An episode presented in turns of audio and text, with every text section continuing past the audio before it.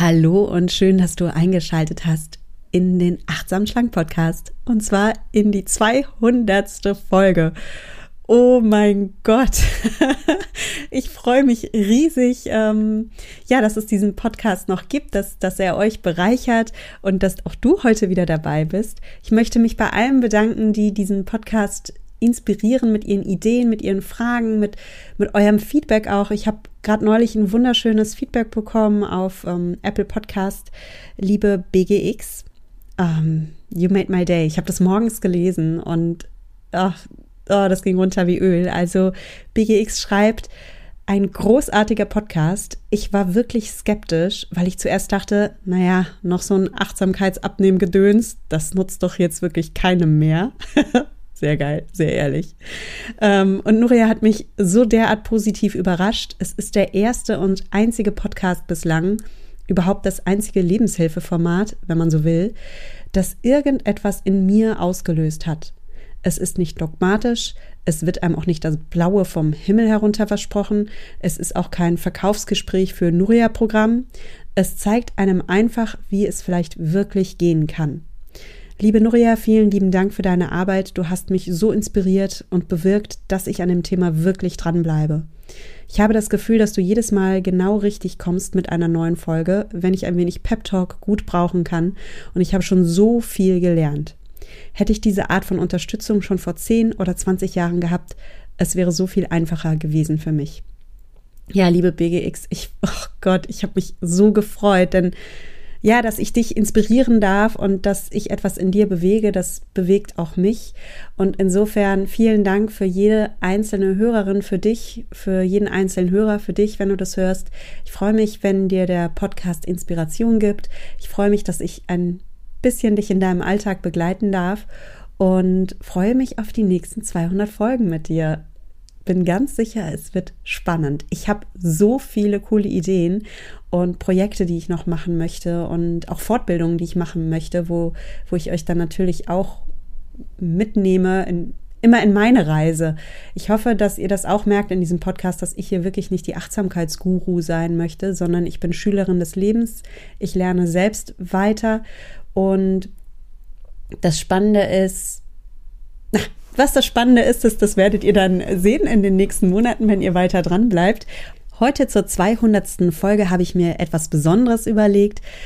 Ja, da wollte ich nicht irgendwie Business as, as usual machen, sondern ich habe mir gedacht, komm, wir machen mal ein Podcast Takeover. Ich werde ja öfter mal auch von anderen Podcastern interviewt und das kriegt ihr vielleicht nicht immer so mit und darum dachte ich, ist eigentlich schade. Ich hatte neulich nämlich ein ganz tolles Gespräch mit Luisa Pohlmann vom Spiegelliebe Podcast. Im Spiegelliebe Podcast, da geht es um die Themen Essstörung, Body Positivity, Selbstbewusstsein, Psychologie, Spiritualität und Persönlichkeitsentwicklung. Also ein richtig ähm, vielseitiger, bunter Podcast und ich habe mich mit Luisa unterhalten, ja, darüber, wie man das soll euch Luisa doch mal selbst erzählen. Also Luisa, ich mache heute mal kein achtsam schlank Intro, keine achtsam schlank Musik. Ich gebe direkt die Staffel über zu Luisa vom Spiegelliebe Podcast. Ich wünsche euch ganz viel Spaß mit dem Gespräch und klar, wenn euch der Spiegelliebe Podcast gefällt, dann hört da auch gerne rein, abonniert ihn, findet ihr überall, wo es Podcasts gibt. Und wenn euch mein Podcast gefällt, ja, dann abonniert auch meinen Podcast sehr gerne. Sowohl Luisa als auch ich freuen uns über eure Sternchen, über euer Feedback. Und damit wünsche ich dir jetzt ganz viel Spaß beim Podcast hören und verabschiede mich. Bis zur nächsten Folge. Es ist so aufregend. Ich freue mich wirklich so. Also, ihr Lieben, danke, danke, danke, danke, danke, danke für euren ganzen Support.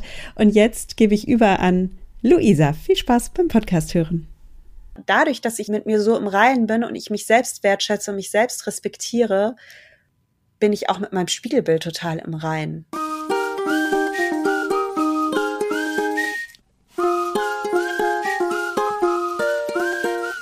Hallo und ein ganz herzliches Willkommen an dich zum Spiegelliebe Podcast. Die unperfekte Wahrheit über dich und dein Spiegelbild. Heute wartet mal wieder ein ganz besonderes Interview auf dich. Und zwar habe ich ein Interview mit Nuria Pape-Hoffmann geführt, die erfahrene Ernährungsberaterin und Coachin ist. Sie redet selber in ihrem Achtsam Schlank Podcast darüber, wie man aus dem Diätenkarussell aussteigt und endlich mit Leichtigkeit in ein neues Leben startet. Zudem ist sie Autorin von ihrem gleichnamigen Buch Achtsam Schlank. In diesem Interview erfährst du alles darüber, wie genau man eigentlich eine gesunde Ernährung definieren kann, warum Diäten oft nichts bringen und wie du endlich einen Weg finden kannst, dich mit deiner Ernährung und deinem Körper wohlzufühlen, indem du deine eigenen Bedürfnisse richtig wahrnimmst und Achtsamkeit in deinen Alltag integrierst. Außerdem gehen wir darauf ein, wie sich das eigene Verhältnis zum Körper, zu sich selbst und zum Spiegelbild verändern kann, wenn man lernt, achtsam mit seinem Körper umzugehen. Ich wünsche dir jetzt ganz viel Spaß mit diesem Interview.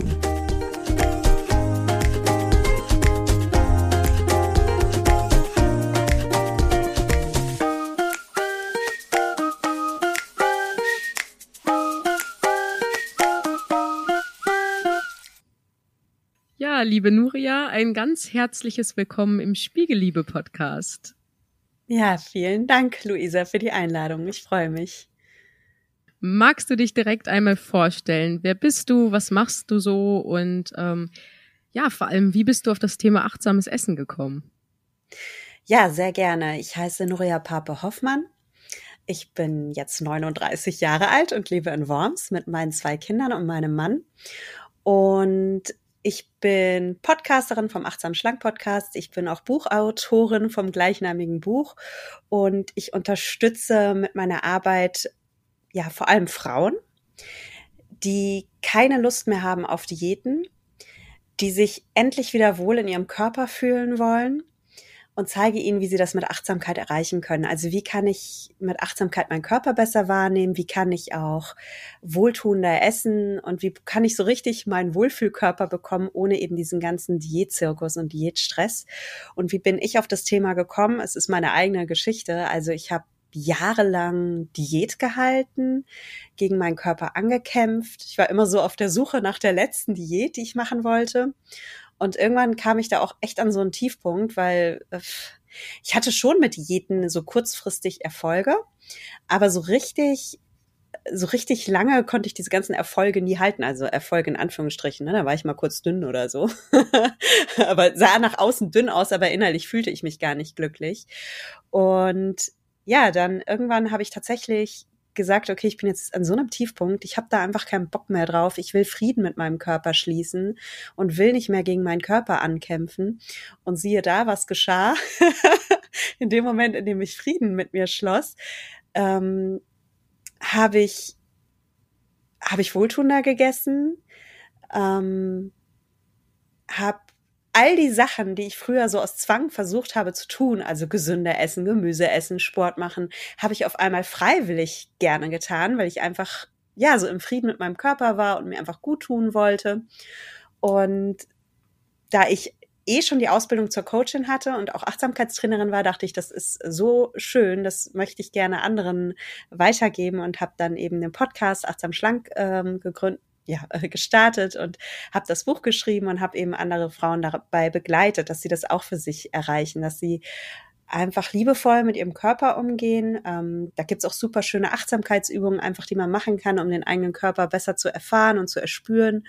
Und dann, ja, dass andere Frauen sich eben auch auf die Reise machen und in ihrem Wohlfühlkörper ankommen dürfen, aber eben ohne diesen Diätzwang. Ich glaube, es ist recht ähnlich wie deine Story, oder Luisa?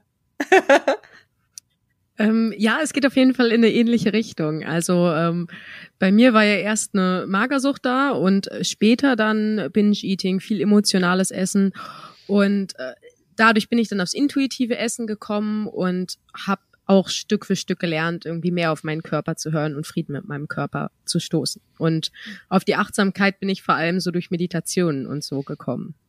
Ja, spannend. Ähm, was mich jetzt interessieren würde, ist, warst du bist du Achtsamkeitstrainerin geworden und hast dann quasi in der Ernährung diesen Shift gehabt oder war das andersrum? Also du bist dann, du hast in der Ernährung den Frieden gefunden und bist dann auf diese Achtsamkeit gekommen oder wo war der Anstoß? War es wirklich, weil da so ein absoluter Tiefpunkt war oder hast du irgendwas gelesen oder wie kam es dazu? Ja, sehr gute Frage. Das war so ein Prozess und lief so ein bisschen parallel ab. Also erstmal habe ich eine Ausbildung zur Coaching gemacht, weil einfach aus beruflichen Gründen ich äh, mit Coaching in Berührung gekommen war und total geflasht war, was man mit Coaching erreichen kann. Also bei mir, das war wirklich eher ein professionelles Coaching und wo ich einfach, ja, im Rahmen meines Berufes das Glück hatte, mit richtig tollen Coaches zusammenzuarbeiten und gemerkt habe, krass, also da, da liegt wirklich Gold drin. Und dadurch inspiriert habe ich die Ausbildung zur Coaching gemacht, hatte aber, also ich hab, bin damals wirklich wahnsinnig weitergekommen beruflich und habe mich dann aber immer gefragt, okay, diese ganzen mega coolen psychologischen Tools, die ich hier gerade lerne, wie wie könnte ich die denn auf mein Lebensthema übertragen? Und das war halt zu dem damaligen Zeitpunkt immer noch, dass ich mit meinem Körper nicht so im Einklang war. Und da habe ich damals schon angefangen zu suchen und zu gucken, okay, da müsste doch, da müsste doch was gehen. Und dann habe ich mich weitergebildet zur Achtsamkeitstrainerin und habe schon da irgendwie immer mehr Frieden gefunden und wurde schon viel ruhiger und wurde schon viel intuitiver. Und der ja, das letzte Puzzleteilchen, was dann noch fehlte, um so richtig, richtig so in die Selbstliebe zu gehen, war, dass ich dann schwanger wurde. Zum ersten Mal mit meinem Sohn. Und als ich dieses kleine Baby in meinem Körper hatte, also mein Kind in meinem Körper hatte, das war dann wirklich so das letzte i-Tüpfelchen, dass ich dachte, also ich werde jetzt ganz bestimmt nicht mit meinem Körper schlecht umgehen. Ich werde jetzt mit meinem Baby im Bauch alles dafür tun, meinem Körper zu würdigen und, und das Geschenk in meinem Körper zu sehen, was da ja auch wirklich wuchs. Und war dann in dem Moment, als ich mein Baby im Bauch hatte, so liebevoll mit meinem Körper, weil ich ihn, mein Sohn ja so geliebt habe und für ihn das Allerbeste wollte. Und ich bin damals in der Schwangerschaft so richtig aufgeblüht. Also viele Frauen haben ja voll Angst davor, schwanger zu werden. Okay, dann werde ich voll zunehmen und dann wird alles, also das kriegen wir oft so gesagt, wir Frauen, dann wird alles ganz schrecklich und du, du wirst ganz dick werden. Und also ich habe die gegenteilige Erfahrung gemacht, weil ich eben so radikal damals in die Selbstliebe gegangen bin. Also wirklich radikal. Und es fiel mir halt so leicht mit meinem Baby Babychen im Bauch. Und das war dann so das letzte Puzzleteil, wo sich dann alles zusammenfügte. Also meine Coaching-Ausbildung, die Achtsamkeitsausbildung, äh, die Selbstliebe. Und dann habe ich diese ganzen Puzzleteile eben zusammengesetzt und habe gesagt, das ist es. Also Selbstliebe ist der Schlüssel. Selbstliebe und Achtsamkeit sind der Schlüssel dafür, dass du dich wirklich, wirklich wohl in deinem Körper fühlen kannst. Und natürlich gehört dazu, es ist nicht einfach nur sich hinsetzen und sich selbst lieben. Natürlich gehört dazu, dass, äh, dass man Übungen machen darf, dass man meditieren lernen darf, dass man auch besser essen darf, natürlich. Ähm, aber die Motivation ist eine ganz andere. Ich, ich hoffe, ich konnte das jetzt gerade so rüberbringen, weil das ist so schwer, wenn man, weil ich fühle es so sehr. Und die Aufgabe in dem Podcast ist ja immer, ich denke mir immer, wenn ich, wenn ich irgendwas machen könnte, wenn ich, wenn ich das, was ich in mir fühle, dieses, dieses Wohlgefühl in meinem Körper, dieses Angekommensein, wenn ich das in so eine kleine Flasche füllen könnte und anderen zum Trinken geben könnte, dann könnten die jetzt einfach trinken und dann wüssten sie, wie es sich anfühlt, dann würden die automatisch besser essen und automatisch ähm, sich gerne bewegen und automatisch liebevoll mit sich sein. Und da ich das nicht in eine Flasche füllen kann, versuche ich es halt in diesen Podcast zu packen und in dieses Buch Achtsam Schlank zu packen und hoffe halt, ne, dass, dass es so ankommt. Ja, ich glaube auf jeden Fall, dass das so ankommt. Also ich krieg gerade schon ein riesengroßes Lächeln ins Gesicht, wenn ich dir so zuhöre. Und ich glaube auch viele andere Zuhörer von deinem Podcast oder auch Leute, die dein Buch lesen, werden auch genau dieses Gefühl haben und dann das Ganze einfach ausprobieren und im besten Fall auch dieses Wohlgefühl verspüren. Also es ist eine super schöne Intention. Und vor allem also ich glaube auch, dass gerade auf so einem Weg sich immer viele Puzzleteile so zusammentun und dass es dann wirklich ja eine Schwangerschaft war, finde ich, ist wahnsinnig wertvoll einmal für das Kind selber, für dich selber natürlich auch, dass du da irgendwie wieder die Selbstliebe finden konntest, aber auch im Nachhinein, dass du dann Kinder großziehen konntest und selber ein gesundes Verhältnis zu deinem Körper und zu, zum Essen mhm. hattest, so, weil da ja auch schon sehr viel geprägt wird. Ja. Ja, da bin ich auch meinem kleinen Sohn so dankbar. Ich sag oft, er ist so mein kleiner Zen-Meister, der bringt mir eh ganz viel bei. Und du hast auch recht, also ich habe noch eine Tochter bekommen und ich arbeite ja auch sehr oft mit Mamas äh, zusammen und die ach ja, wir wollen unseren Töchtern so gerne ein Vorbild sein und wir wollen eigentlich unseren Töchtern nicht vorleben, ja, Mama ist immer auf Diät oder Mama ist mal wieder komisch oder Mama sitzt mal wieder am Tisch und alle essen nur, Mama macht wieder Diät. Das wollen wir ja, ja, wir würden, wir möchten, wir wünschen unseren Töchtern, natürlich auch unseren Söhnen, aber Töchter haben halt öfter ein Thema damit. Wir wünschen unseren Töchtern nur, nur das Beste und wir würden uns auch oft wünschen, dass unsere Töchter nicht in die gleichen Fallen tappen wie wir. Und ja, wenn ein Teil davon ist, dass ich meiner Tochter vorleben kann, dass ich eine glückliche, gesunde Frau bin, die sich in ihrem Körper wohlfühlt, dann bin ich happy. Sie wird natürlich ihren eigenen Weg gehen, aber dass ich da schon mal als Mama ein Vorbild sein kann, bin ich sehr glücklich und das weiß ich auch von meinen Klientinnen, dass es für die immer super wichtig ist. Ne? Was lebe ich meiner Tochter vor? Mhm. sind wir schon da. Ja, ich glaube, dass es auch ziemlich elementar ist. Also ich habe da mal ein, klein, ein kleines Kapitel in einem Buch zugelesen. Ich weiß gar nicht mehr, in welchem es war, aber da ging es auch darum, dass man als Kind seine eigene Mama eigentlich immer als hübscheste Person von der ganzen Welt ansieht. Weil man ja in mhm. Kinderaugen, da ist die Mama so das Allerschönste. Und irgendwann kriegt man aber mit, okay, nee, die Mama ist doch nicht so happy mit sich und mit ihrem Aussehen. Und diese Zweifel, die man da mitbekommt, sind oft die Zweifel, die man später auch selber oft hat. Und umso schöner, wenn es dann halt Vorbilder wie dich gibt, die halt sich da irgendwie wohlfühlen und das irgendwie schön vorleben können. Ja, aber das wenn stimmt, du magst, lass uns süß, direkt einmal. ja. Ja. ja, ja, lass uns direkt einmal ja in das Thema wirklich reinstarten. Warum genau keine Diäten? Was ist daran so schlecht? Diäten, also wenn ich jetzt mal von einer Abmagerungskur-Diät spreche, ne, weil das eigentlich das Wort Diät kommt ja aus dem Griechischen heißt Ernährungsweise. Also um, um die Ernährungsweise, um eine gute Ernährungsweise geht es ja gar nicht. Jetzt geht es um diese Abmagerungskur-Diäten. Und die basieren ja immer auf dem Prinzip, ich, äh, ich lege mir irgendwelche Regeln auf und daran muss ich mich halten. Und wenn ich mich daran halte, ist alles gut, dann habe ich eine weiße Weste. Und wenn ich dagegen verstoße, dann habe ich halt einen Fehler gemacht. Und da geht schon mal los, dass wir Essverhalten ganz stark mit, mit Regeln, mit Zwang verbinden, auch oft mit Scham. Ne? Ich habe es mal wieder nicht geschafft. Ähm, und ich, ich habe da oft so einen Vergleich. Es ist so, wie wenn du versuchst, so ein wildes Tier zu zähmen. Und dieses wilde Tier, das bist du in dem Moment selbst. Das ist dein Unterbewusstsein. Ähm, das ist aber auch dein Körper, den du versuchst zu zähmen. Und wenn ich dieses wilde Tier immer versuche zu zähmen, indem ich es auspeitsche, indem ich hart bin, dann wird das auch gehorchen, dieses Tier. Das wird parieren. Das Problem ist nur, in dem Moment, wo ich mich umdrehe oder mal unaufmerksam bin oder müde bin, dann fällt mich dieses Tier von hinten an, wie so eine Bestie.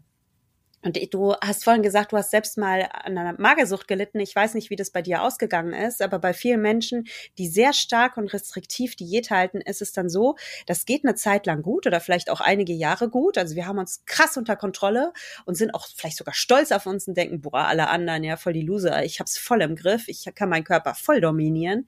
Aber irgendwann kommen bei ganz vielen Menschen dann so Essanfälle. Und das ist so ein bisschen, weil dieses Unterbewusstsein, ja, du nix, ne? Dieses Unterbewusstsein rebelliert halt gegen diesen Zwang und wir haben einen schwachen Moment und dann können wir diese krasse Strenge nicht mehr aufrechterhalten. Und das ist dieser Moment, wo uns die Bestie von hinten anfällt. Also unser Unterbewusstsein rebelliert gegen den Zwang, unser Körper rebelliert irgendwann gegen diesen Zwang. Es gibt Studien, die belegen, dass wenn Menschen permanent ähm, in einem kalorischen De Defizit sind, also permanent weniger essen, als ihr Körper eigentlich braucht, die entwickeln krasse Obsessionen über Essen. Die denken ständig an Essen, die Gedanken kreisen um Essen. Wir entwickeln einen extremen Hunger. Du nix auch hier wieder. Also das sind die Erfahrungen. Man muss dazu gar nicht mal eine Magersucht gehabt haben. Das kennen viele Frauen im Kleinen, weil sie einfach jahrelang Diät halten und ständig in diesem Zwangssystem drin sind, ständig in dieser Restriktion drin sind und sie sich quasi ein Gehirn antrainieren, das dagegen rebelliert, ja, ständig so wenig zu essen. Und wir, wir, wir wollen mit einer Diät ja paradoxerweise, wir wollen mit einer Diät abnehmen, aber was machen wir? Wir erziehen uns eigentlich ein Gehirn an, dem es unmöglich ist, noch abzunehmen, weil dieses Gehirn entwickelt eine Food-Obsession, also eine Obsession über Essen. Wir denken zwanghaft über Essen nach, wir entwickeln Schuld- und Schamgefühle, wir entwickeln schlechtes Gewissen und dann kommt noch ein schöner äh, kommt noch die Stoffwechselproblematik dazu, dass wir ja eigentlich, es gibt auch da Studien, die belegen, also wer ständig Diät hält, der wiegt nach ein paar Jahren meistens mehr und nicht weniger. Also all diese Faktoren führen dazu, dass Diäten eigentlich über lang uns erstens dicker machen und zweitens dazu führen, dass wir eine, ja, vielleicht nennen wir es Essstörung, also dass wir so ein bisschen gestörtes Gehirn bekommen, gestörtes Unterbewusstsein bekommen. Und wenn wir mal zurückgehen zu diesem Tier, was ich zähmen kann, ich kann ein Tier ja auch zähmen, indem ich Freundschaft mit dem Tier entwickle. Es gab mal diesen wunderschönen äh, Film Der Pferdeflüsterer, wo so ein total traumatisiertes Pferd ist und da kommt dann so ein, so ein Cowboy und er er gewinnt erstmal das Vertrauen zu diesem verletzten Tier zurück und, und versucht es zu verstehen und versucht mit dem Tier zu arbeiten und dann schöpft das Tier Vertrauen und dann werden die das beste Tier, äh, Team. Und auch so kann man ein, ein Tier zähmen, indem man versucht, Freundschaft zu entwickeln. Und genauso ist es mit unserem Unterbewusstsein und mit unserem Körper. Wir können versuchen, mit dem Körper wieder ins Vertrauen zu gehen, uns selbst wieder zu erspüren, mal wieder wahrzunehmen, was braucht mein Körper denn? Welche Nahrung tut mir gut? Was braucht aber auch meine Seele? Also welche seelischen Bedürfnisse stecken vielleicht auch hinter meiner Gier nach Süßigkeiten zum Beispiel. Und wenn wir da wieder so in Beziehung in uns treten und wieder diese Freundschaft mit uns selbst suchen, dann wird unser Körper auf einmal wieder zu unserem besten Freund. Und dann sagt er uns auch wieder, welches Essen brauche ich, welches Essen tut mir gut, wann bin ich denn eigentlich hungrig, wann bin ich satt, wann brauche ich vielleicht was ganz anderes, wann sehne ich mich eigentlich nach Schlaf oder Regeneration oder wann brauche ich eigentlich eine Umarmung, wann brauche ich ganz andere Dinge in meinem Leben und es ist gar nicht das Essen. Es ist ein super spannender Weg und ein ganz bereichernder Weg, weil viele am Ende aus wenn sie dieses Achtsamkeitsprogramm zum Beispiel machen, nicht einfach nur abnehmen, weil sie sich besser ernähren, sondern sie stoßen darauf, dass hinter diesem ganzen Essen eigentlich ganz andere ungelebte Bedürfnisse liegen. Und wenn ich die jetzt endlich mal ergründe und ersuche, kommen ganz andere spannende Sachen raus. Da kommen dann Sachen raus wie, ähm, Ach, ich gehe schon viel zu tief rein, gell, Luisa? nee, ich finde super. ich unterbreche mich mal selbst. ja. Also ich würde tatsächlich noch einmal kurz zum Anfang zurückspringen. Und zwar meintest ja. du ja, okay, bei einer Diät geht's, also redest du dann vor allem von Diäten, wo man sehr, sehr wenig Kalorien zu sich nimmt. Wie ist das damit sowas wie High Carb oder Low Carb oder Paleo oder was es nicht alles auf dem Markt gibt?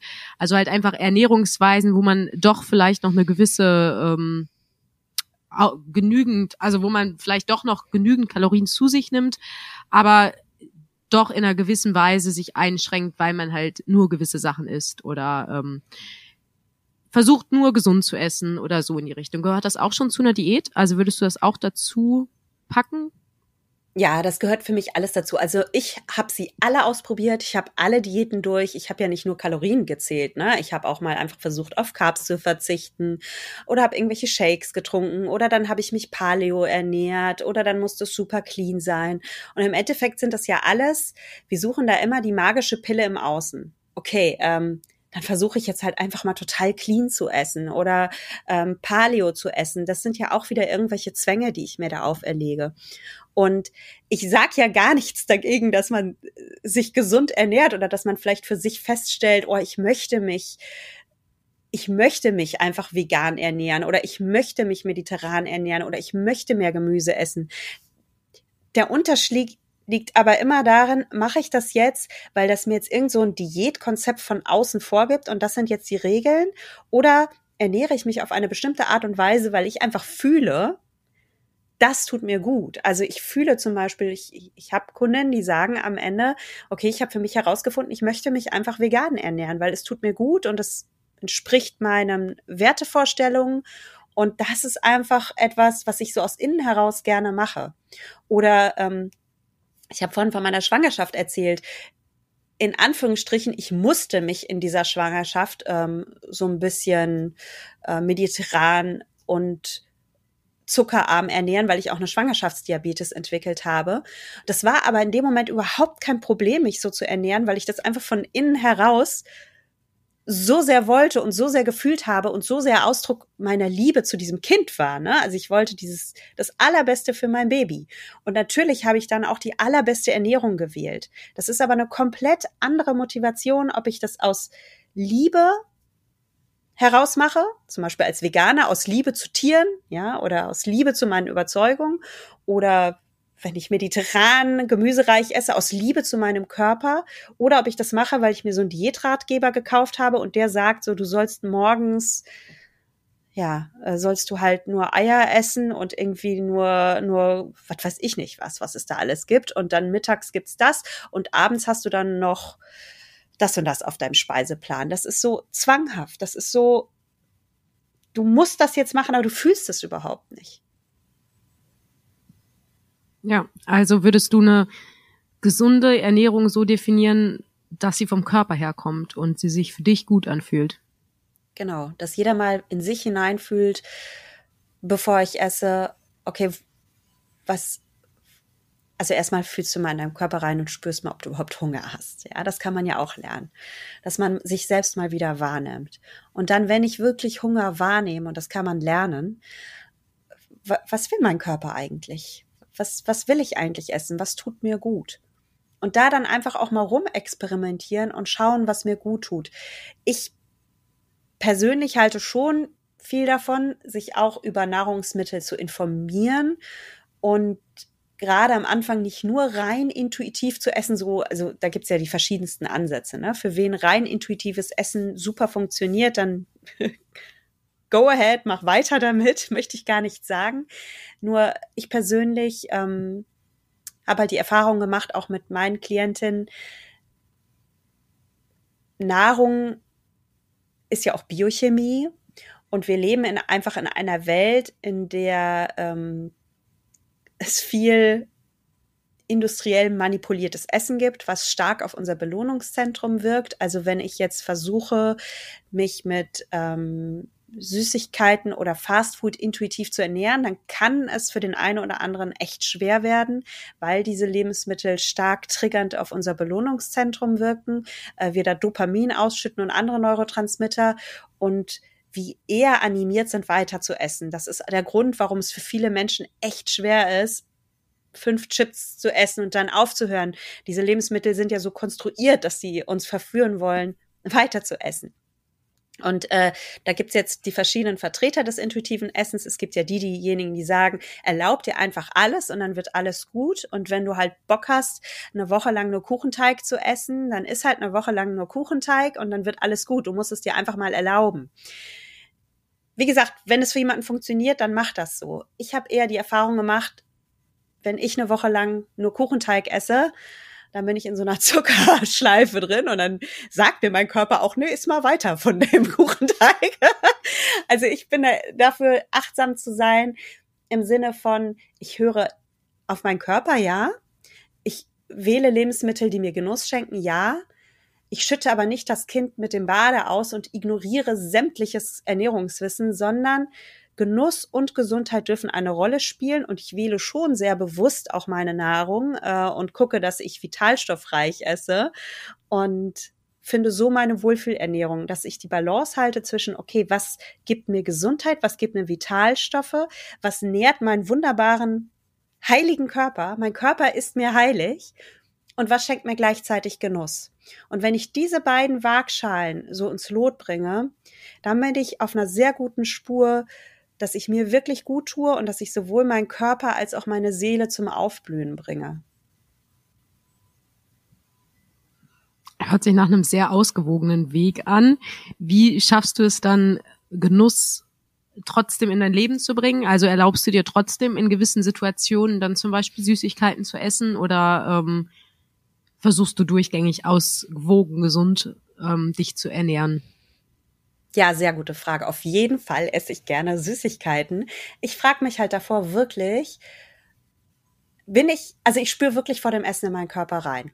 Und gerade bei so Lebensmitteln, bei denen ich weiß, die triggern das Belohnungszentrum, wie zum Beispiel Schokolade oder so, da spüre ich nochmal extra in meinen Körper rein und spüre in mich rein, du willst du das gerade essen, weil das gerade wirklich so ein richtiger Genussmoment ist und du das richtig jetzt zelebrierst Oder steckt da was anderes dahinter? Ich mache das mal ganz bildlich, ja? Also wenn ich die Nehmen wir mal ein Magnum-Eis, weil es da diese wunderschöne Werbung gibt im Kino, wo man so sieht, wie eine Frau das Eis zu ihren Lippen führt und man sieht schon, oh, gleich knackt's und also sie knackt da rein und dann knackt die Schokolade und das Vanilleeis schmilzt auf ihrer Zunge und die Frau ist im Himmel so, ne? So zeigt ja immer die Werbung, wie man eigentlich richtig schön genussvoll essen kann. Wenn ich mich so fühle wie die Frau in der Werbung, die dieses Magnum jetzt derart genussvoll ist, dann ist es ja schön. Wenn ich aber in Wahrheit gerade mega gestresst bin, ich mich total unwohl fühle und ich am liebsten den Süßigkeiten-Schrank plündern würde, weil ich irgendwie so ein kleines Pick-me-up brauche, was mir diesen schrecklichen Tag versüßt und wo ich irgendwie mich wieder hochziehe oder ich mich einfach nur mit der Chipstüte aufs Sofa fallen lassen will und, und vor der Welt verstecken will, dann ist es ein komplett anderes Feeling, was ich in dem Moment habe. Und da spüre ich halt in mich rein. Und wenn ich so eine Süßlust habe, dann ist es für mich immer eine total schöne Einladung, hey, guck mal, du hast gerade voll die krasse Süßlust. Spür mal in dich rein. Ist es gerade so dieses Genusswesen in dir, das verwöhnt werden möchte und auch verwöhnt werden darf? Oder ist es gerade eine Einladung, mal in dich hineinzuspüren? Nuria, ist da gerade irgendein Bedürfnis in dir, was was wahrgenommen werden möchte und was du gerade nicht wahrnimmst und was du wegschieben willst, was du unter so einem Mantel von Zucker vergraben willst, weil du dir eigentlich gerade gar keine Zeit dafür nimmst. Also wir sind ja oft in so einem ich muss noch das machen und ich muss noch das machen und ich noch, muss noch das machen und ich gönne mir überhaupt keine Pause. Ja, und dann esse ich halt schnell die Schokolade oder pfeife mir irgendwie so einen Kaffee rein und ein Teilchen, damit ich einfach weiter funktioniere. Und da ist die Achtsamkeit wieder so ein wunderschöner Schlüssel. Also spür mal, wenn du Zuckerlust hast, spür mal kurz in dich rein und frag dich, ne, es ist gerade das Genusswesen in mir. Kann ich gerade essen wie die Frau in der Magnum-Werbung? Oder ist da was anderes, was erforscht werden möchte? Super, super spannend. Also erstmal fand ich voll schön, dass du nochmal unterschieden hast, okay, dieses Konzept vom intuitiven Essen, wo, sage ich mal, alles erlaubt ist und das Konzept vom achtsamen Essen, wo man auch auf Hunger, auf Sättigung hört, aber halt auch wirklich sich darüber bewusst wird, welche Belohnungsmechanismen industriell verarbeitete Lebensmittel ähm, hervorrufen weil ich habe das halt ich habe ja selber das intuitive Essen kennengelernt und da ist mir das selber halt auch immer ganz stark aufgefallen, dass mir das erstmal wahnsinnig gut getan hat, achtsam in mich reinzuspüren und ich konnte das auch größtenteils sehr, sehr gut umsetzen. Aber immer wenn es um das Thema Süßigkeiten ging, und es ist bis heute manchmal so, war das immer so mein Triggerpunkt.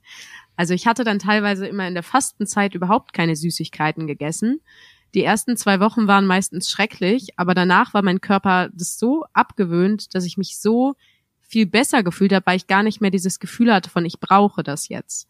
Und im größten Teil, wenn ich manchmal was Süßes esse, merke ich halt selber, das hat gerade nichts damit zu tun, dass ich wirklich Lust auf diese Süßigkeit habe, sondern dass mir langweilig ist, dass ich unter Stress stehe oder sonst was. Also dieses typische emotionale Essen, was glaube ganz, ganz viele haben was uns ja oft auch von Kind an schon beigebracht wird. Wenn es uns nicht gut geht, dann kommt Oma an und gibt uns was Süßes und dann sind wir wieder happy. Ähm, also wir werden ja oft schon so konditioniert. Deswegen finde ich das ja sehr, sehr schön, dass du da nochmal so drauf hinweist, dass man da wirklich achtsam in sich reinspürt und guckt, okay, was ist es eigentlich gerade, was ich brauche. Mhm. Und Luisa, danke, dass du das sagst. Ich möchte nochmal wirklich jedem, der hier zuhört, sagen, also ich bin keine Kritikerin von intuitivem Essen. Ich finde es super toll. Das ist das Ideal. Da wollen wir alle hin.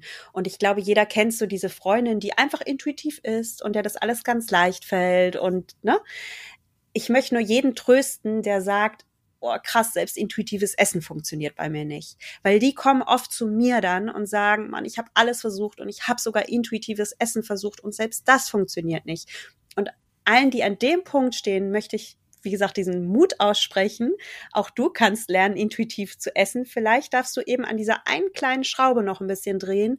Und Achtsamkeit bedeutet für mich immer, ja, ich bin achtsam dafür, dass ich Hunger und Sättigung wieder spüren lerne. Ich bin aber auch achtsam für diese kostbare Software, die in mich eingebaut ist, und das ist mein Gehirn. Und ich schaue mir einfach mal an, wie funktioniert ein menschliches Gehirn und kann es sein, dass mein Gehirn total gesund reagiert, komplett natürlich reagiert, indem es eben bei bestimmten Lebensmitteln so einen kleinen ja, Dopamin-High hat und dann, ne, dann kann man sich das Gehirn wirklich so vorstellen, da gehen dann so einige Lämpchen an und äh, leuchtet heller als der Weihnachtsbaum vom Rockefeller Center, wenn ich mir da bestimmte Sachen reinpfeife. Und es ist komplett natürlich und normal und ich bin auch kein Loser und habe hier im intuitiven Essen versagt, wenn ich dann einfach so eine Gier nach mehr entwickle.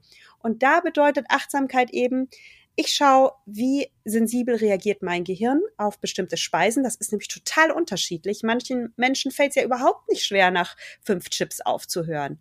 Die gibt's ja auch. Ne? Nur ich muss mich damit nicht vergleichen, weil mein Gehirn ist sehr individuell und ich gucke einfach, ähm, wie reagiere ich persönlich auf Speisen? In welcher Atmosphäre reagiere ich vielleicht auch so? In welcher Gefühlslage? Das ist ja auch total unterschiedlich. Also ich hatte mal eine Frau im Coaching, die hat es so schön beschrieben die sagte so, sie liebt so Berliner oder Kreppel, ne? Das heißt ja bei jedem anders.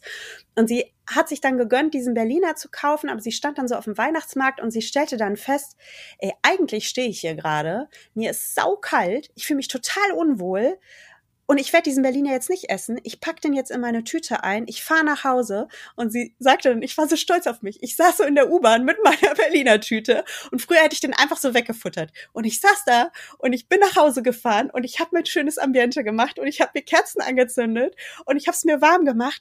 Und dann habe ich meinen Berliner gegessen und ich war so stolz auf mich, weil ich einfach gespürt habe, ja, der Berliner, der ist geil und ich habe da auch Bock drauf, aber nicht in diesem Ambiente. Achtsames Essen und genussvolles Essen bedeutet, nochmal, die Frau in der Magnum-Werbung, ich kann mich auch wirklich hingeben. Ich kann mich wirklich auf diesen Genuss einlassen. Und da spielen viele Faktoren eine Rolle. Also ne, zum Beispiel auch in welchem Ambiente bin ich oder mit welchen Menschen bin ich. Total spannend. Ja, es ist wirklich super spannend. Ich frage mich nur gerade, was jetzt ähm, vielleicht einige ZuhörerInnen denken, ähm, wenn sie sagen, oh, mein Alltag ist aber super stressig und ich habe aber super viel zu tun. Wie soll ich das denn jetzt schaffen, mir irgendwie dafür noch Zeit zu nehmen? Und ähm, das ganze Thema Essen ist sowieso schon so ein großer Reizpunkt und Überforderung. Wie kann man es da schaffen, wenn man irgendwie auch in so einer Spirale von Stress und dann wieder Essen, wenn man da so stark drinne ist, irgendwie wieder da eine Ruhe reinzubringen, eine Achtsamkeit reinzubringen, wieder Vertrauen zum Körper aufzubauen? Super tolle Frage, Luisa. Vielen Dank dafür. Ähm also erstmal finde ich schon gut, so ein strukturiertes Programm zu machen. Ne? Also weil jetzt einfach mal ist mal intuitiv ist halt wirklich schwierig, aber da gibt's ja strukturierte Programme oder da, ich habe ja auch ein Buch geschrieben, wo ich wirklich m, dir ein Programm mitgebe, wo du das Schritt für Schritt lernst, so Übung für Übung und man auch wirklich aufbaut, so vom Schwierigkeitsgrad her. Also das sei mal gesagt für jeden, es gibt da Hilfestellung. Ähm, und das Zweite ist, du sprachst jetzt einen Aspekt an, was ist denn, wenn mein Alltag so stressig ist und ich kann da jetzt auch nicht vor jeder Mahlzeit hier irgendwie den Zen-Mönch machen. Meine, meine Welt ist anders. Kann ich sagen, ja, meine auch. ich lebe nicht in einem Kloster, sondern ich habe zwei kleine Kinder und bei uns ist es auch sehr trubelig am Esstisch und so weiter. Und ich habe da mal äh, mein, mein, ähm, meinen Leuten was mitgegeben und das feiern sie sehr. Vielleicht hilft es deinen Podcast-Hörerinnen und Hörern auch. Es gibt dieses genussvolle, achtsame Essen und manchmal darf es auch einfach funktionales Essen sein. Also manchmal, und da bin ich ja auch wieder ein Fan von diesem, kombiniere doch bitte Achtsamkeit mit Ernährungswissen. Also wieder die beiden Waagschalen, ne? Kombiniere Genuss, aber denk auch an die Vitalstoffe. Und es muss nicht jede Mahlzeit Kerzenschein und Meeresrauschen enthalten. Manchmal darfst du auch einfach etwas essen, wo du weißt, das funktioniert für mich. Das gibt mir jetzt Power, das gibt mir Nährstoffe. Ich will jetzt hier meine Arbeit machen und da brauche ich eine gescheite Mahlzeit und ich will satt und konzentriert sein. Und dann wieder gibt's die Momente in deinem Leben, wo du sagst, so und jetzt gönne ich mir mal wirklich Ruhe und Genuss und Achtsamkeit so dass es so ein bisschen realistisch ist. Ich denke, wofür wir alle uns Zeit nehmen können, ist, dass wir wirklich vom Essen so einen kleinen Check-in machen, dieses kurz mal wahrnehmen, habe ich denn Hunger? Das dauert auch nicht lange. Unsere Großeltern haben vor dem Essen noch gebetet. dafür hatten die auch immer die Zeit, mal kurz innezuhalten und sich mit ihrer, also unsere Großeltern haben sich dann mit ihrer spirituellen Seite verbunden, indem sie gebetet haben. Ähm, wenn du, liebe Hörerin oder Hörer, spirituell bist, kannst du das auch mit deiner spirituellen Praxis verbinden. Musst du aber nicht. Es reicht ja einfach mal kurz in sich innezuhalten und sich zu fragen, okay, habe ich denn gerade Hunger?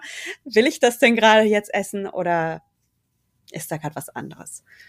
Und dann darf es auch einfach manchmal, wie gesagt, ne? Also ich, wer, wer so mit der Zeit, also wer zum Beispiel so ein Ernährungsjournal führt, der wird dann mit der Zeit schon feststellen, welche Mahlzeiten tun mir denn gut, was ist so meine Wohlfühlernährung, was nehme ich einfach so in mein Repertoire an Wohlfühlmahlzeiten auf.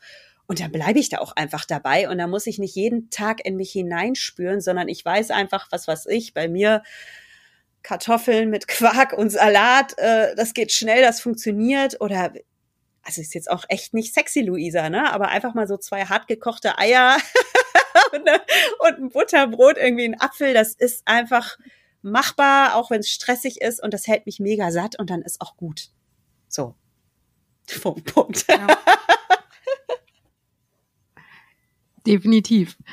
Ähm, und wie ist es, wenn man jetzt kurz davor ist, was zu essen und man merkt, in dem Moment, wo man den Check-in macht, es geht hier gerade gar nichts um Essen, ich habe überhaupt keinen Hunger und es geht gerade um ganz andere Bedürfnisse. Aber dieser Drang nach dem Essen ist meistens in diesen Momenten sehr, sehr stark. Wie kann man damit umgehen? Ja, auch schöne Frage. Also was erfahrungsgemäß extrem gut funktioniert, ist erstmal Selbstmitgefühl zu haben. Das ist jetzt ein großes Wort. Aber dieses Anerkennen, oh, das ist gerade echt, also was ich gerade fühle, ist gerade echt schwierig. Und das ist normal, dass ich das irgendwie weghaben will. Also zum Beispiel, ähm, ja, Stress oder ich bin gerade gelangweilt. Und es ist doch, es gibt etwas, das nennt man die ähm, Motivationstriade. Wir Menschen sind immer von so drei Motiven angetrieben. Wir wollen Schmerz vermeiden, wir wollen Lust gewinnen und wir wollen es möglichst einfach haben. So sind unsere Gehirne einfach strukturiert. Und wenn ich Langeweile verspüre zum Beispiel, dann ist es total normal, dass, dass ich so reagiere, dass ich denke, ach, ich, ich, ich gehe jetzt mal in den Kühlschrank. Ne? Zumal, wenn ich das über Jahre lang mir so angeeignet habe, dann ist in meinem Gehirn wie so eine kleine äh, Nervenbahn entstanden. Das kann man sich vorstellen wie so ein also wenn ich eine Sache mal mache in meinem Leben, zum Beispiel, ich, ich habe das allererste Mal aus emotionalen Gründen gegessen oder wo ich mich so richtig bewusst erinnere, dass ich das echt instrumentalisiert habe, so ganz bewusst, um meine Laune zu verändern. Da war ich Au pair in Frankreich und ich fühlte mich damals total schrecklich und ich wollte eigentlich nur weg und ich wusste gar nicht, wohin mit mir und ich wusste auch gar nicht, wie ich mit diesen Gefühlen umgehen soll. Und dann habe ich mir so Snickers gekauft und aß so ein Snickers und merkte so, oh, es war wie so eine Erleichterung. Und natürlich war danach der emotionale Schmerz nicht weg. Und dann habe ich einfach das nächste Snickers gegessen. Und am Ende habe ich diese ganze Packung Snickers aufgegessen. Und darum erinnere ich mich auch so bewusst daran, weil ich damals dachte, krass, was hast du gerade gemacht? Du hast gerade irgendwie echt fünf Snickers gegessen. Aber so für einen Moment hat es so mein, mein Gefühl gedämpft. Und na, danach war ich natürlich frustrierter. So. Ähm, wenn ich das jetzt häufiger mache, dann lernt mein Gehirn ja was dabei. Mein Gehirn lernt, okay, immer wenn es mir schlecht geht, dann esse ich Snickers. Und dann entsteht, dann verknüpfen sich Nerven miteinander und so ein kleiner Trampelpfad im Gehirn wird irgendwann zu so einem festen Pfad und irgendwann zu so einer Autobahn. Wenn ich jetzt etwas Neues lernen will, dann darf ich über diese eingefahrene Autobahn erstmal so ein bisschen Gras wachsen lassen. Und das braucht natürlich seine Zeit und es ist am Anfang gar nicht so leicht zu sagen, ich will jetzt einen neuen Weg. Also dieser Drang, dem nachzugeben und jetzt die Schokolade zu essen, der wird stark sein. Und dass ich da einfach im Mitgefühl mit mir bin und anerkenne, das ist jetzt am Anfang auch ein bisschen schwierig und ich übe es ein und dann wird in meinem Gehirn mit der Zeit ein neuer Trampelpfad entstehen, neben der alten Autobahn. Und auch dieser Trampelpfad wird immer stärker werden und immer stärker werden. Und dann irgendwann bin ich wirklich an dem Punkt, ich schwöre es euch, ihr Lieben, ich schwöre es euch, ihr schafft das. Irgendwann steht ihr an dem Punkt und dann habt ihr da einen neuen Weg und dann geht ihr den. Und dann fühlt sich dieser neue Weg sogar befriedigender an. Weil zum Beispiel, ich habe jetzt auch manchmal noch diesen Essdrang nach Schokolade. Aber ich weiß einfach, wenn ich jetzt mich schlecht fühle, zum Beispiel ich bin frustriert und jetzt esse ich auch noch Schokolade da drauf on top, dieser Frust, der wird dann nachher immer noch da sein, der wird ja nicht weg sein. Zusätzlich wird dann aber so ein Völlegefühl in mir sein und so ein gar nicht gutes Gefühl in meinem Körper und ich werde mich noch schlechter fühlen. Ich weiß das heute einfach. Und darum habe ich einfach gelernt, unangenehme Gefühle anzunehmen und zu umarmen und Selbstmitgefühl mit mir zu haben. Und ich bin okay damit. Und das ist so schwer, das alles mal so eben in fünf Minuten zu pressen. Aber die Essenz, die daraus dann entsteht, ist was absolut Magisches, nämlich die Erkenntnis, ey krass, ich kann eigentlich jedes Gefühl auf der Welt erleben und erfahren und ich muss davor gar nicht fliehen. Ich kann das wirklich, ja, in diesem emotionalen Essen ist oft so ein Fluchtmoment drin, dieses, ich kann das nicht ertragen und ich muss das jetzt wegdrücken und das macht uns eigentlich sehr unfrei. Und in dem Moment, wo ich die Freiheit habe, alles zu fühlen, geht's mir vielleicht nicht in jedem Moment meines Lebens 100 Prozent gut und sonnenscheinmäßig, aber ich habe die volle Erfahrung eines Lebens. Ich darf alle Gefühle erleben. Ich habe vielleicht kein 100% glückliches Leben, aber ich habe ein erfülltes Leben. Ich habe ein erfülltes Leben mit allen Gefühlen. In dem Körper, in dem ich mich zu Hause fühle. Und das ist mir mehr wert, als Gefühle mit Schokolade zu begraben. Ja, ist super, super schön, dir so zuzuhören und da so einzutauchen. Ähm, ich glaube, oft fühlt sich für uns erstmal einfacher an, so ein Völlegefühl ertragen zu müssen, als die eigenen Gefühle wirklich spüren, mhm. wirklich mal zu spüren, weil wir das so stark gewöhnt sind, die wegzudrücken, was anderes zu machen, uns abzulenken, zu essen, zu greifen. Oder es muss ja nicht unbedingt das Essen sein, es können ja auch so viele andere Dinge sein, wie wir versuchen, diese Gefühle einfach wegzudrücken. Und ich glaube aber auch in dem Moment, wo wir lernen, diese Gefühle wirklich mal wahrzunehmen und anzunehmen, ähm, ich will gar nicht sagen, sind wir sie viel schneller wieder los, aber dadurch, dass wir sie annehmen, sind sie viel, viel weniger schlimm für uns. Mhm. Und wir kommen so richtig halt, an unsere, ja, Entschuldigung. Das ist halt so ein bisschen wie, denk nicht an den rosa Elefanten. Natürlich denkt jeder an den rosa Elefanten. Und wenn wir versuchen, die Gefühle wegzudrücken, sind sie halt noch lange nicht weg, sondern sie werden uns immer verfolgen. Aber in dem Moment, wo wir sie annehmen, ähm, machen sie uns nicht mehr so viel aus, glaube ich. Ja. Und eigentlich sind wir uns selbst nie so nah, so roh nah, wie in den Momenten, wo es uns gar nicht gut geht und wir uns in dem Moment mal erlauben, uns selbst zu spüren. Das ist so eine Intimität mit uns selbst, die wir sonst gar nicht erreichen können. Und das meinte ich auch vorhin, vielleicht erinnerst du dich, dass ich mich am Anfang des Podcasts auch mal selbst gestoppt habe und gesagt habe, okay, ich unterbreche mich mal selbst. Aber da sind wir eigentlich wirklich bei der Essenz, was die Leute, die so einen Achtsamkeitskurs am Ende, also die Leute, die so einen Achtsamkeitskurs machen, was sie am Ende erleben, ist gar nicht mal nur, dass sie auf einmal ihren Wohlfühlkörper bekommen, sondern dass sie so also richtig ihre eigene Essenz und ihre eigenen Bedürfnisse spüren und dann auf einmal sagen, ey krass, es ging nie ums Essen. Es ging darum, dass ich lernen darf, Grenzen zu setzen oder es ging darum, dass ich eigentlich jetzt zum ersten Mal offen eingestehe, dass ich in meinem Job nicht glücklich bin und dass ich da jetzt was ändere. Oder es geht, das kommt so oft am Ende raus, Luisa, es geht ganz oft im Kern um was anderes. Und wenn ich mir das endlich mal erlaube zu spüren, dann komme ich auch endlich mal an diesem Schatz in meinem Inneren, der die ganze Zeit geborgen werden will, diese ungelebten Wünsche in mir, die eigentlich mal gelebt werden wollen die ich mir dann auch vielleicht endlich mal erfüllen kann. Oder wie hast du das wahrgenommen? Also, weil du sagtest, du hattest mal eine Magersucht. Ich weiß nicht, wie, wie war das für dich, als du, steckte da noch was dahinter? Mm, definitiv, sehr, sehr viel steckte dahinter.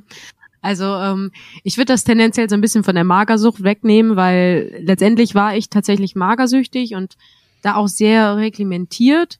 Und nachdem ich aber dann in der Klinik war und ich dann wieder, sag ich mal, auf mich allein gestellt war, fing bei mir das dann an mit diesen ständigen Fressattacken. Deswegen mhm. musste ich vorhin dann auch so grinsen, weil ich genau das halt kenne. Und dann habe ich wieder weniger gegessen und dann kam aber wieder eine Fressattacke und dann habe ich auch innerhalb von einer gewissen Zeit sehr, sehr viel auch zugenommen. Und dann irgendwann hat sich das dann Stück für Stück eingependelt so. Und natürlich stecken da ganz, ganz, ganz ähm, viele andere Sachen hinter so. Und ähm, ich glaube, wenn man da dann zum, zum Kern kommt, ähm, kann sich halt viel, viel mehr ergeben. Also ich dachte mir so oft zum Beispiel in meiner Psychotherapie, so können wir jetzt nicht mal über das Thema Essen reden? Das ist hier doch eigentlich gerade das Problem. Warum reden wir da mhm. nicht drüber? Ja, aber irgendwie bin ich ja trotzdem gesund geworden, auch wenn wir nicht drüber geredet haben. Und allein mhm. das zeigt ja irgendwie, dass halt einfach so viele andere Themen dann teilweise dahinter stecken. Also ich kann das nur unterstreichen. Mhm. Ich muss aber auch ähm, ganz wichtig ähm, nochmal betonen oder sagen, dass ich das Thema intuitive Essen oder achtsames Essen im Falle von der Magersucht ähm, doch sehr, sehr kritisch sehe, weil mhm. oft dort da nimmt man einfach nicht mehr bewusst Hunger oder Sättigung wahr. Also da ist alles so krass verschoben. Und ähm, gerade da in ernsthafteren Fällen, ich sage das immer wieder gerne, bitte Arzt aufsuchen, bitte wirklich professionelle Therapien aufsuchen. Ähm, aber im Falle dann von emotionalen Essen, vom Überessen, ne, von diesem Diätenwahn, da habe ich halt so dieses intuitive Essen so zu schätzen gelernt. Ja. Total. Ja, bei jeder Essstörung, auch bei Binge-Eating-Disorder, ne? Also wo ich wirklich regelmäßige Fressattacken ja. habe. Natürlich sind das genau die Muster, über die wir sprechen, aber ich sag mal so, wenn der, wenn der Essdruck ein gewisses Niveau erreicht hat, dann darf man sich da auch auf jeden Fall Unterstützung vom Therapeuten oder einer Therapeutin holen, weil, um da eben auch dran zu gehen. Also das ist ganz wichtig. Definitiv. Auch gerade, weil es halt einfach für den Körper auch für den Körper und für die Psyche einfach sehr, sehr, sehr stark belastend sein kann. Ähm, ich würde ganz gerne noch mal auf deinen äh, Weg eingehen, den du beschrieben hast mit dem mit der Autobahn, dass es gar nicht mal so einfach ist, dort irgendwie auch einen neuen Weg dann zu finden. Und es hört sich ja erstmal so an, ach, da waren ganz viele Diäten, das hat alles nicht funktioniert und dann kam das achtsame Essen und dann wurde alles besser. Ähm, Gab es denn da auch Rückfälle oder mal wieder schwier schwierigere Zeiten oder war seitdem war das so der heilige Gral, den du gefunden hast. Ich sag das mal so ganz provokativ. Ja, ja, ja. ja genau. Es war der heilige Gral, danach war alles schön und seitdem laufe ich jeden Tag grinsend durch die Welt. so war das Ende. Nein, ähm, nein. Ähm, ich würde an der Stelle auch mal wieder gerne eine, eine Coaching-Klientin von mir zitieren, weil sie hat das so schön gesagt. Ich war damals so berührt äh, am Ende unseres Coachings weil sie auch so mein Erleben so gut zusammenfasste. Sie sagte, das war jetzt so eine schöne, spannende Reise und ich komme an dieses Ende der Reise jetzt an und stelle fest, es ist nicht das Ende. Es geht immer weiter. Und ich erforsche mich immer weiter selbst. Ich lerne immer neue Sachen über mich. Und vielleicht gehört dazu auch, dass dieses emotionale Essen, das ich Sie sagte, ich habe erkannt, dass ich dieses emotionale Essen, was ich habe, gar nicht so wegdrücken muss und es gibt so ein Vorher-Nachher und jetzt esse ich nie wieder aus emotionalen Gründen, sondern dass ich erkenne, das ist so ein Teil von mir, der auch da sein darf und den ich mitnehme und den ich jetzt ganz liebevoll wahrnehme und mitnehme. Und ich war damals sehr berührt,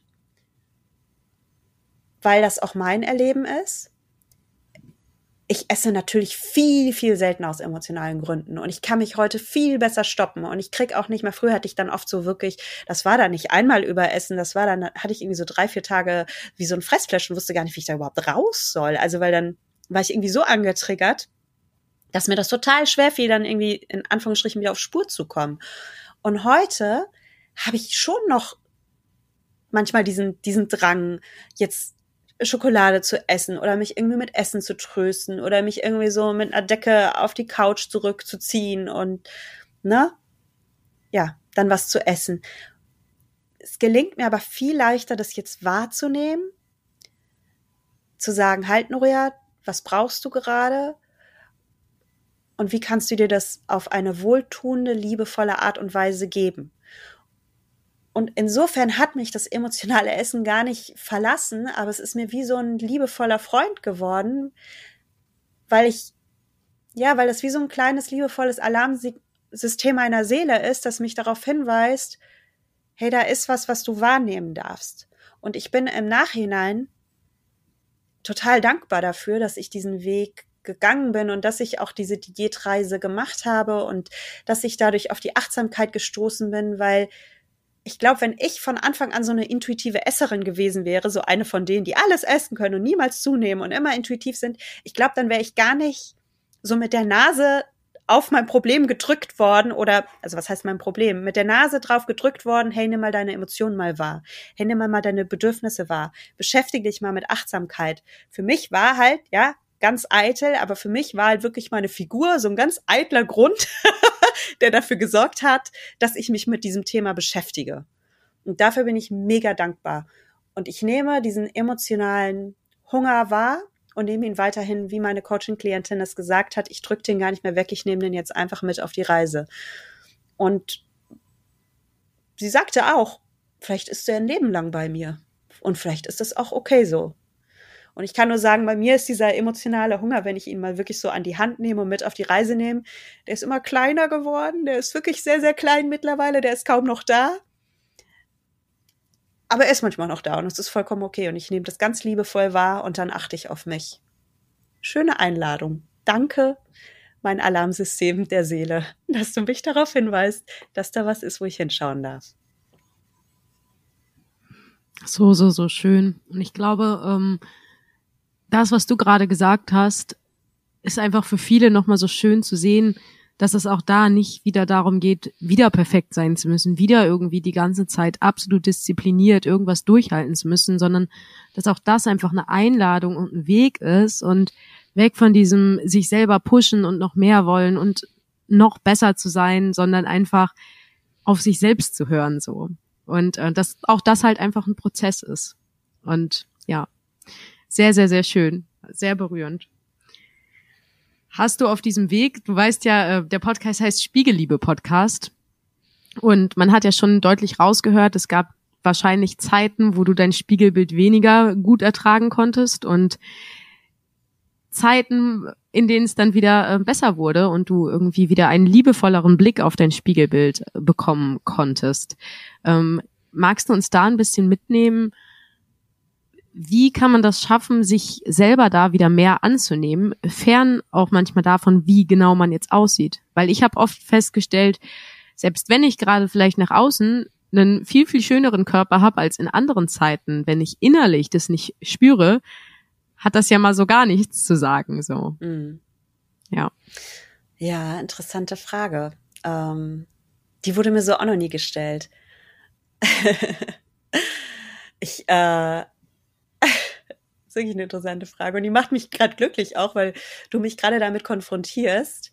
Ich, ich gucke echt gerne in den Spiegel mittlerweile. Also ich werde jetzt äh, diesen Monat 40 und das ist echt lustig, weil das ist auch immer sowas, was ich dachte, ah, ne, wenn man älter wird, dann sind Frauen ja aber unglücklicher mit sich selbst. Nee, ich bin so rein mit mir wie noch nie. Ich fühle mich total wohl in meinem Körper.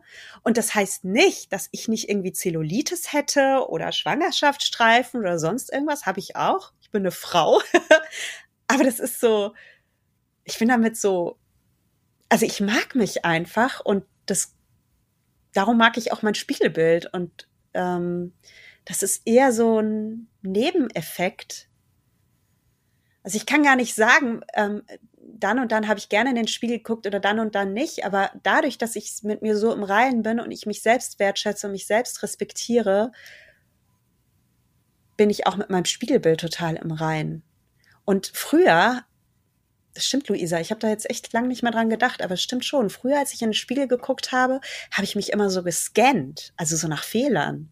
So, da ging der Blick runter und hoch und da und die Stelle und da sehe ich dick aus und kann ich die Jeans tragen und mich so umgedreht und so und immer gesucht, wo der Fehler ist und das ist überhaupt gar nicht mehr so meine Denkweise, mich selbst nach Fehlern abzuscannen ich spüre meinen Körper auch ganz anders. Also ich spüre mehr, also es geht mir auch gar nicht mehr so darum, wie früher so, äh, dass ich Hauptsache dünn bin, sondern jetzt geht's mir eher darum, fühle ich mich stark, fühle ich mich vital, fühle ich mich lebendig, fühle ich mich in meiner Kraft, bin ich die Nuria gerade, die ich sein will, oder rücke ich gerade ein bisschen davon weg, ne? weil ich bin auch nicht perfekt. Also ich habe auch Tage, wo ich total, wo ich mich selbst ätzend finde. Und dann, ne? dann gucke ich, also es ist eher so ein Lebensgefühl, das hat gar nicht mehr so viel mit meiner Optik zu tun.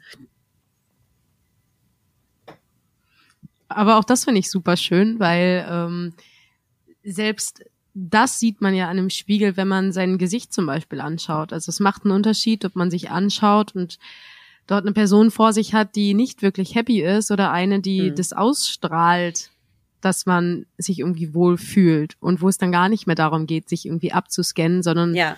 man sieht sich halt einfach und das ist halt einfach sein Spiegelbild und man denkt da gar nicht so viel drüber nach. Allein das ist ja schon ein Zeichen, ja, dass sich da irgendwie was verändert hat.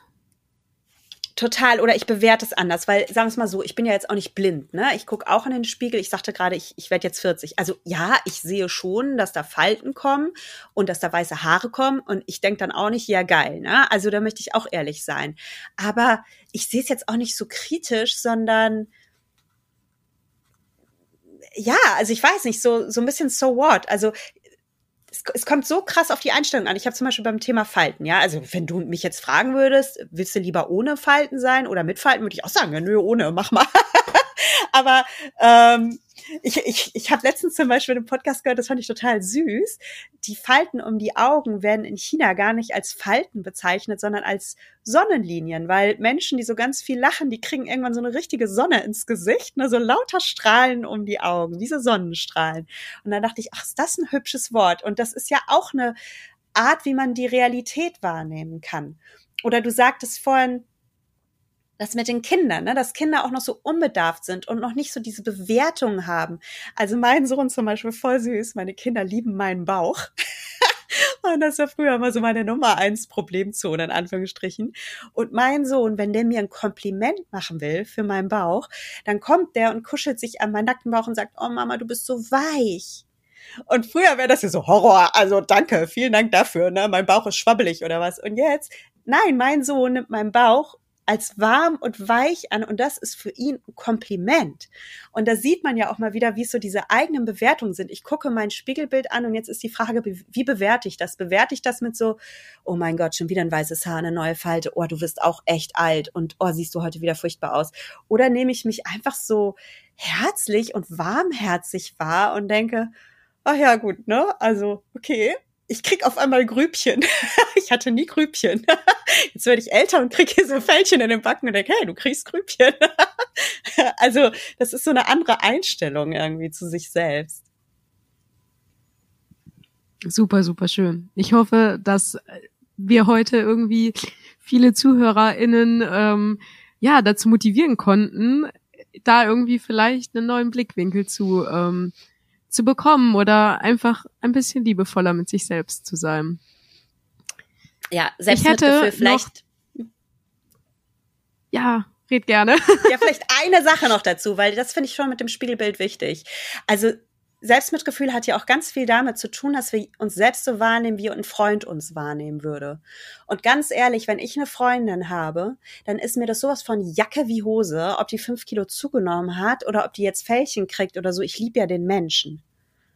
Und warum sehen wir uns eigentlich selbst so anders? Warum ist es uns bei uns selbst so wahnsinnig wichtig, äh, fünf Kilo mehr oder weniger? Also das, das macht meinen Wert als Mensch überhaupt nicht aus. Und andere Menschen lieben mich absolut nicht für mein Gewicht oder für meinen Grad an Faltigkeit oder nicht. Das interessiert die gar nicht. Vollkommen. Vollkommen. Und genauso sollten wir auch in den inneren Monolog gehen. Also, so wie wir mit Freunden sprechen würden, so sollten wir auch zu uns selber sprechen. Und ähm, ich glaube, wenn man sich da manchmal auch achtsam einfach mal beobachtet, nimmt man wahr, dass man definitiv nicht wie eine gute Freundin mit sich selbst spricht. Und äh, da auch ein bisschen Achtsamkeit für zu entwickeln, kann sehr, sehr wertvoll fürs eigene Leben sein.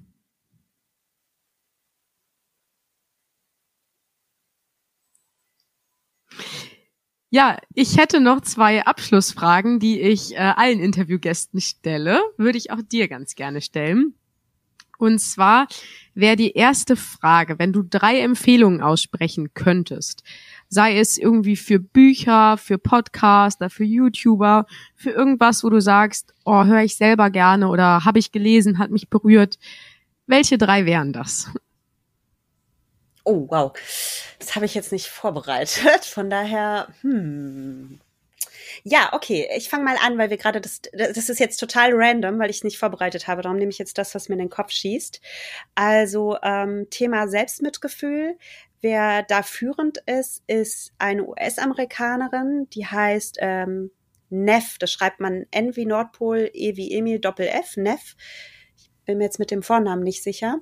Und die hat auch auf ihrer, das ist halt leider auf Englisch, aber die hat auch wunderschöne äh, Meditationen, auch alles zum Thema Selbstmitgefühl. Äh, und sie hat auch ein wunderschönes Buch geschrieben, das wäre dann einfach mein Tipp Nummer zwei. Hm, vielleicht kannst du das raussuchen, Luisa, weil ich den Titel jetzt nicht parat habe. Das mache ich. da geht's, ja, da geht's ums Thema Selbstmitgefühl. Genau. Ähm, ich selbst bin auch sehr inspiriert von dem therapeutischen Ansatz ACT. Das ist Acceptance and Commitment Therapy. Das finde ich super spannend. Es will äh, vielleicht wollen die Hörerinnen jetzt nicht unbedingt psychotherapeutische Bücher lesen, aber ich kann nur sagen, in meinem Buch Achtsam Schlank fließt auch ganz viel von ACT mit ein. Da geht es eben ganz viel darum, ähm, wie kann ich meine eigenen Gedanken beobachten? Wie kann ich auch Abstand zu dieser kritischen Stimme nehmen?